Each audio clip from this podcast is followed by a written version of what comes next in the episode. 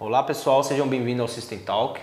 System Talk é oferecido pelo Encose Brasil, desta vez está sendo realizado pela Regional de São José dos Campos. Eu me chamo Túlio, estou representando a Regional.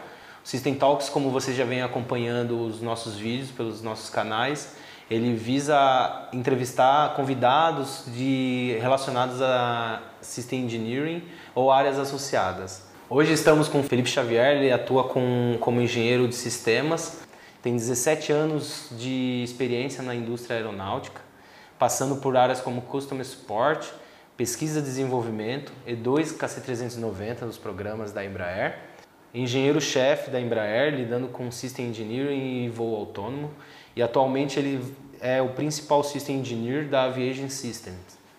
Felipe, nos fale como foi que você iniciou a carreira em System Safety. Eu comecei, comecei, é, comecei, comecei na Embraer, né? mexendo com confiabilidade, normalmente, quando estava mexendo lá com, com reverso, isso lá quando eu estava trabalhando lá tempo atrás. E eu comecei, eu comecei a ver, quando eu fui trabalhar num, num projeto, projeto lá no Embraer chamado Fly by Wire, a gente começou a trabalhar com confiabilidade mesmo, olhando o sistema, olhando o sistema, né, fazendo a confiabilidade do sistema. Nós vimos que muitas das falhas do, que estavam acontecendo no, no, na aeronave não era relacionado à falha de componentes, mas sim a, a relação entre os componentes. Uhum. Então essa relação dos componentes que a gente teve que começamos a analisar, a gente começou a olhar outras técnicas para poder fazer as análises, as análises baseadas em hazard, como é que o piloto está envolvido nessa, nessas análises, como é que eu faço a minha, a minha análise, levando em consideração que o meu sistema, ele pode, além de falhar, ele pode ter erros associados, né? E esses erros podem ser erros de desenvolvimento, quanto erros de interação entre relação homem e máquina. Então a gente começou a olhar a interação entre os componentes e ali eu comecei a, a estudar essa parte de System Safety. E o STPA, como que você iniciou a, o, estudo dessa, dessa metodologia? Então, em 2011 estava fazendo a aplicação do Fly-by-Wire, estava aplicando lá os conceitos de Model Based Safety Assessment, e a gente começou a extrair a árvore de falha diretamente da uma ferramenta, ferramenta própria, e essas árvores de falhas começaram a se tornar enormes, né? E a gente começou a olhar, pô, a gente tem que fazer essas análises pensando como é que eu posso otimizar essas análises e como é que eu posso ter um sistema mais seguro. Então, no finalzinho de 2011, eu fui apresentado ao STPA, fui falado rapidinho sobre o STPA, sobre STEMP, uma nova metodologia, comecei a estudar por, por, por si próprio o STPA, comecei a ler um pouquinho, era uma ferramenta ainda bem, bem no começo do desenvolvimento, era bem inicial, então a gente começou, comecei a estudar em 2011, 2012, eu participei do primeiro workshop, o primeiro workshop do MIT sobre o, sobre o assunto, e desde então tenho participado frequentemente do, dos workshops e feito cada vez mais aplicações com relação ao, ao STPA. Já vão já quase oito anos de aplicação. O STPA nasceu no MIT, não é Ele nasceu no MIT, foi criado pela professora Nancy Levinson, uhum. né?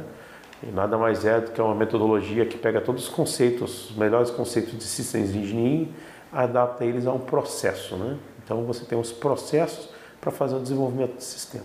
Tá. E como foi os desafios, tanto na carreira de System Safety quanto na, na, na utilização de STPA? Então, os primeiros desafios foi que na empresa você tem uma cultura, né? A cultura da empresa é difícil você mudar, né?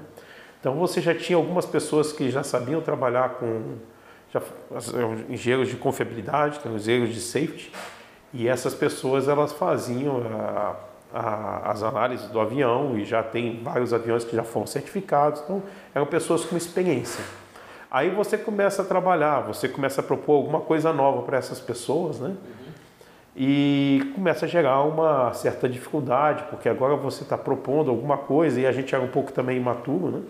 A gente falava que, que a gente tava, que, que, a, que eles estavam fazendo era, era obsoleto, que a gente tinha uma, uma atividade um pouco melhor tal. Então a gente tinha então, um, um dos nossos problemas também foi o jeito que a gente tratou perante as pessoas mais antigas.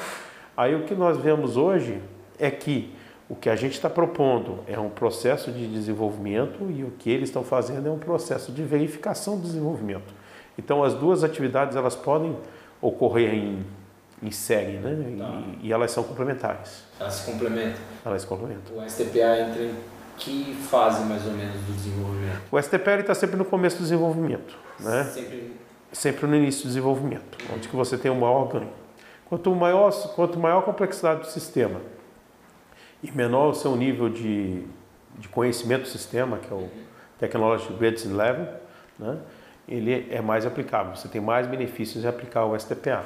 Então, o STPA, o que ele vai fazer? Ele vai te ajudar a você olhar agora o seu sistema. Você tem que definir qual o seu sistema, qual o seu sistema de interesse, e ele vai mostrar para você a interface, né, o seu sistema com o ambiente e as interações entre os seus componentes do seu subsistema. E você vai começar a derivar os requisitos para o desenvolvimento do sistema. Então, o que precisa, primeiro, é fazer análise, é verificar qual é o objetivo do seu produto. Né? O STPA a gente, a gente utilizou ele na. A gente tem utilizado ele muito virado, voltado na parte de safety, mas ele não se aplica somente a safety, né? porque você pode definir um hazard. Como o hazard, aquilo que o stakeholder ele quer evitar, pode ser além de safety, né? pode ser perda financeira, né? relacionada à perda da missão. Então, relacionado ao que você, o stakeholder, ele quer evitar, você define os hazards e você aplica o STPA. Então, o STPA você vai te dar uma completude no seu desenvolvimento, que você vai drivar os seus requisitos no começo né, do, do processo de desenvolvimento, e esses requisitos já vão passar para o engenheiro de sistemas, para os projetistas que vão fazer o desenvolvimento correto. Né? Então, a entrega principal do STPA são os requisitos Seriam requisitos? Que, que... É uma análise, eu, eu falo que seriam os requisitos, mas seria, seria uma análise integrada de sistemas. Né? Hoje, no processo de, de verificação e validação que nós temos hoje, né? processo de V e V, aí se você for olhar o processo de safety, você começa lá no AFHA, você tem o, o PASA, você tem o SFH e você tem o PSSA. Né? O que você faz quando você está falando de, do SFH e do PSSA as pessoas fazem análise do seu sistema. Né? E, e, depois a gente verifica no, na outra parte do V se o, se o sistema está ok. O que acontece é que essa análise ela não é integrada, porque eu não, quando eu olho o avião, o avião é uma integração de sistemas, não um sistema, né? do jeito que a gente trata na Embraer, né? Tá. do jeito que nós tratamos na Embraer.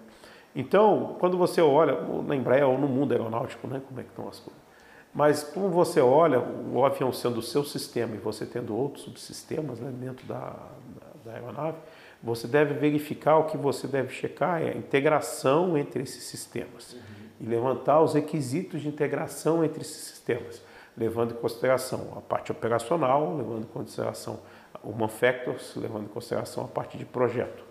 Então, qual a vantagem da STPA? Uma tem uma ferramenta única que eu olho para o projeto, que eu olho então, olha, o Manfect, desenvolvimento e operacional.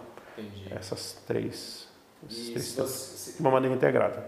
Se você pudesse retornar no passado com relação aos desafios que você teve para poder estruturar o STPA na Embraer, estruturar essa metodologia que complementa a tradicional, o que, que você faria de diferente? Eu acho que o grande erro que eu tive no passado, que foi o grande erro que a própria professora utilizou, foi comparar o que a gente faz com a STPA com a análise tradicional da 4761, a IP 4761, uhum.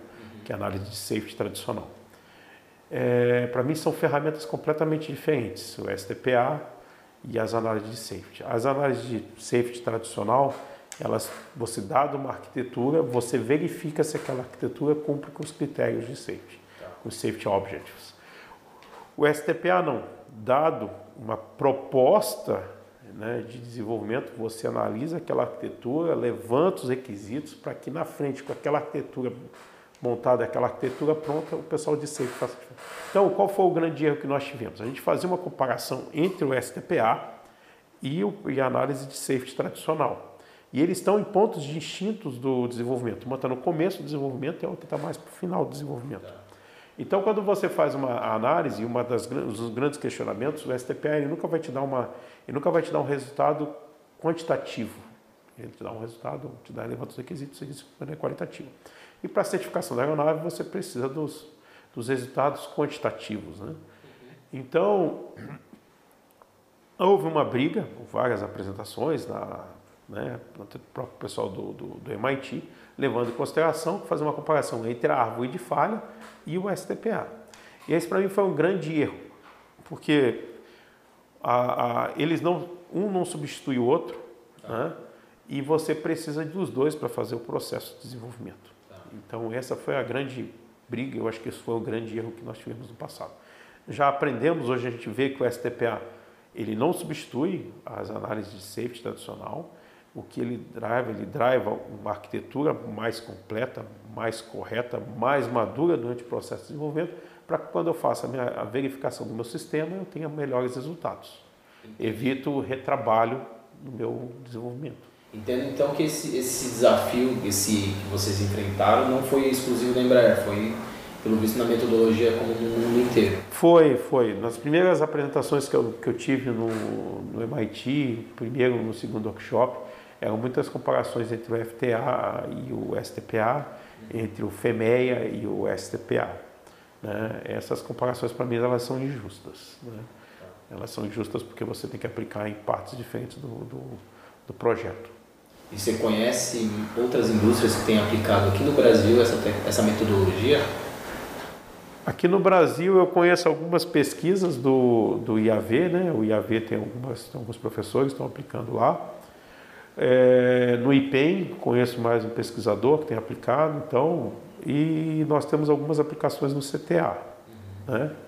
Houve algumas discussões há um tempo atrás, mas eu não vi nenhum resultado mais, mais refinado de algumas aplicações da Petrobras. Né? Vi alguma coisa em relação à Petrobras, mas eu estava bem no estado bem no estado inicial. Qual conselho que você nos daria para com relação a System Safety e o STPA aplicado à aeronáutica e as outras indústrias que temos aqui? Eu acho que eu, eu comecei estudando o STPA, eu comecei o meu estudo diretamente pelo STPA. Então, isso aí acho que foi um grande erro meu também, foi um grande aprendizado, que eu vi que eu precisava, para você aplicar o STPA, você precisa de todos os conceitos de Systems Engineering. Né? todos os conceitos para você formar controle, hierarquia, stakeholders, as análises. O, no processo de desenvolvimento, o STP é uma parte do seu processo de desenvolvimento, tem uma outra parte grande. Então, os conceitos que você deve fazer, que eu passo para você, é estudar os conceitos de System Engineering antes de ir a aplicação do STPA. Porque o STPA, apesar de eles falarem que ele é fácil, né, ele requer muita prática e essa prática requer muito conhecimento técnico. Uhum. Né? E esse conhecimento técnico, né, que trabalha muito com abstração e essas abstrações, esse domínio, como é que você vai aplicar, você faz isso, ou você lê isso na, na literatura. Então, esses conceitos, né, recomendo muito a leitura do Handbook do Encose, né? Então, o Handbook do Encose, para mim, foi um capítulo 3, capítulo 4, são bastante aplicáveis a aplicação do, do, do SDPA. O SDPA ele pode também, isso pensando em processo de desenvolvimento, né, processo de desenvolvimento. Então, o capítulo 3 e o capítulo 4 são a, a base, vamos dizer assim, dos conceitos necessários para você fazer uma boa aplicação do STPA. Tá, falando de aplicação, então.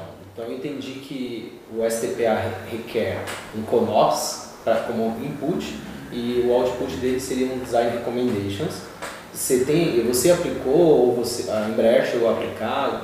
Quais são as aplicações práticas que você viu? Nós, nós começamos uma aplicação, isso é, isso é interessante, isso aí foi um aprendizado que nós fizemos no, nas aplicações que nós tínhamos. Nós fizemos uma aplicação no outro sistema, que é um sistema bem, já bem conceituado, já estava, como é uma prova de conceito, a gente pegou um, um sistema que já estava desenvolvido e aplicamos o STPA.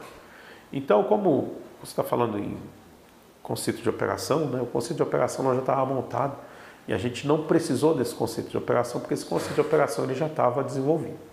Então vamos dizer assim, esse sistema ele já era um pouco mais maduro, já tinha um TRL um pouco mais alto. Então não foi grande problema para fazer uma aplicação da STPA. Quando a gente começou a trabalhar com voo autônomo, então voo autônomo ninguém sabe como é que vai ser a operação e a gente está falando dessa operação no futuro. Então, para você fazer uma aplicação do STPA, o STPA, ele requer que você né, verifique as interações entre os seus componentes, os seus elementos do seu sistema. Mas você não sabe como é que eles estão funcionando. Então, você precisa ter, na verdade, você tem que ter o OPSCOM desenvolvido, saber como é que o sistema opera. Né? Para saber como é que esse sistema opera, você drivar isso para dentro do, do STPA. O STPA em si são quatro passos. Né? É, um outro que você falou aí de design recommendation, das recomendações de maneira geral, a gente põe recomendações até. Design muito para projeto, né? Ele pode dar recomendações de maneira geral para uma oferta operacional Sim. e para projeto. Então são recomendações de maneira geral. Então são quatro passos o STPA. Eu gosto de falar que o STPA são quatro passos no meu, no meu jeito de, de definir o STPA. A gente define como losses hazards, né? Então você identifica quais são as perdas que o seu stakeholder quer evitar. Os hazards são aquilo que no pior caso de condições ambientais vai levar àquela perda. Esse é o passo 1. Um. Esse é o passo 1. Um. Tá. O passo 2 é você desenhar a estrutura de controle operacional, né? a estrutura de controle hierárquica funcional. É, esse é um, esse acho que é o maior problema da STPA. Né? É como você desenhar uma estrutura de controle de uma maneira correta que abrange aquilo que você quer. Né? Você definir o seu sistema de interesse, você, você definir a hierarquia entre os seus elementos do seu sistema. Esse é uma grande, um, um grande aprendizado. Então, aí, quando você tem um sistema que ele, você está com muito um sistema muito complexo, muito é, muito pouco conhecimento do sistema, você não sabe como é que esse sistema ele interage né, entre um elemento e outro. Então, aí veio da necessidade de criar um OPSCOM né, para definir quais são as ações de controle, quais são os feedbacks entre cada elemento. Né. Então, aí que vem. E o passo 3, você procura quais as condições, né, que são as safe, né? E o passo 4, você define os cenários e você começa a gerar as recomendações. A gente fala em recomendações e não requisitos ainda. Por que, que a gente está falando de recomendações? Porque o requisito você vai ter que ir vai lá e vai ter que alocar exatamente qual vai ser o hardware que vai aplicar aquilo lá. O requisito é específico. O requisito é específico e o requisito é específico para o projeto. Então, se você trabalhar com nível de recomendação um nível um pouco mais alto, talvez você possa reutilizar essas análises uhum. para um outro produto que você está desenvolvendo de maneira similar. Grande vantagem da STPA, quando você trabalha com requisito, eu costumo dizer que esse requisito ele tem um DNA. Eu sei da onde que ele surgiu, por que, que ele surgiu e o que está drivando ele. Então, se eu tiver alguma premissa que, por um acaso, eu descumpra ou que eu venha no futuro definir que ela está errada, que eu não cumpri, eu posso verificar qual o set de requisitos que eu tenho que revisar. Ou, se eu estiver fazendo outro produto, aquelas premissas já não são mais válidas, né? teve algumas modificações, quais são os requisitos que eu tenho que alterar. Né? Ou as recomendações que eu tenho que alterar, aqui são os requisitos que vão ter que alterar. Então, essa parte do, da rastreabilidade, da sua definição do seu, do seu projeto, né? quando eu falo definição, eu estou falando dessa parte de recomendação, eu estou falando de treinamento, estou falando de requisito de projeto, estou falando de requisito de maneira geral de desenvolvimento, requisito de operação, isso né, em relação ao human factor, isso vai me drivar do meu STPA, das minhas análises do STPA. Então ele te dá uma completude de todo o processo de desenvolvimento. Eu não, eu não penso no processo de desenvolvimento pensando somente no equipamento, eu penso no processo de desenvolvimento pensando como é que aquele equipamento ele interfaceia com os outros equipamentos, ele interfaceia com o meu sistema operacional, com, meu, com meu, minhas condições operacionais e ele interfaceia com o humano que está trabalhando lá. Né? Então é uma análise um pouco mais completa. Isso é uma análise única, né? A, a, grande vantagem que eu vejo, grandes aprendizados que eu, que, eu, que eu vi, quando você começa a analisar isso tudo de uma maneira conjunta, né? Como é que eles estão, como é que o sistema, né? Ele, ele interage, né? Entre os, os seus elementos e como é que é a interface dele com o seu ambiente, né? A gente tem uma solução muito mais madura já no seu processo de desenvolvimento. Como que você, quais são as expectativas para para o que lhe vem na VH Systems? É, o STPA ele me deu a oportunidade de estar assumindo essa, essa posição, né? Peguei uma, assumindo essa posição lá na, na VH Systems, ele me trouxe esse treinamento de, de ver o sistema, né? fazer uma análise, vendo as interfaces do sistema, olhando o sistema de uma maneira integrada.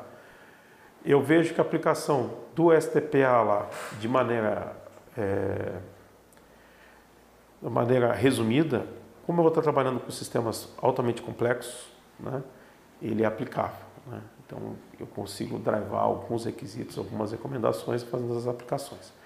Qual, a, qual, a, qual o, o grande benefício dessas aplicações? Era fazer isso né, o quanto antes.